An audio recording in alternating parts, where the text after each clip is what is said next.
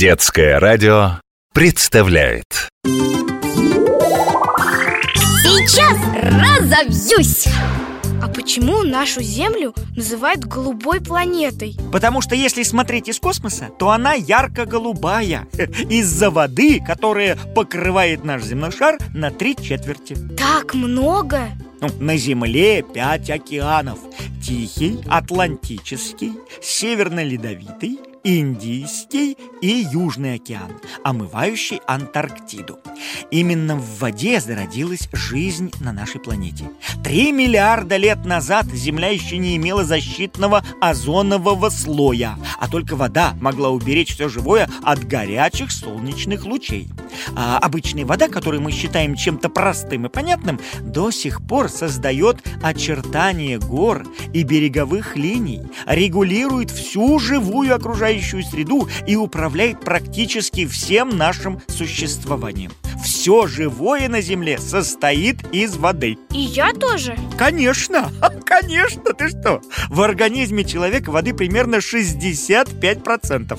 Посмотри-ка вот на свои руки. Загни а, четыре пальца. Так, это твердые вещества в твоем организме. А остальные шесть пальцев – это все вода, представляешь? Она содержится в крови, в костях скелета, в мышцах и даже в эмали зубов. О как! За сутки мы выпиваем жидкости в два раза больше, чем потребляем твердой пищи.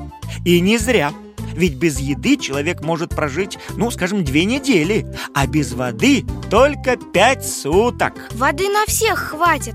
Океаны вон какие огромные. Да, но для питья нам нужна пресная вода, а ее на Земле мало. Всего 3% от всего количества. И большая часть запасов пресной воды сконцентрирована в ледниках в труднодоступных участках нашей планеты. На северном и южном полюсах, например. А потребляем мы ее все больше и больше пьем и моемся. Потом, смотри, поливаем поля, используем в производстве. Значит, вода может кончиться? Запасы воды остаются неизменными в течение миллионов лет. Она просто совершает свой круговорот.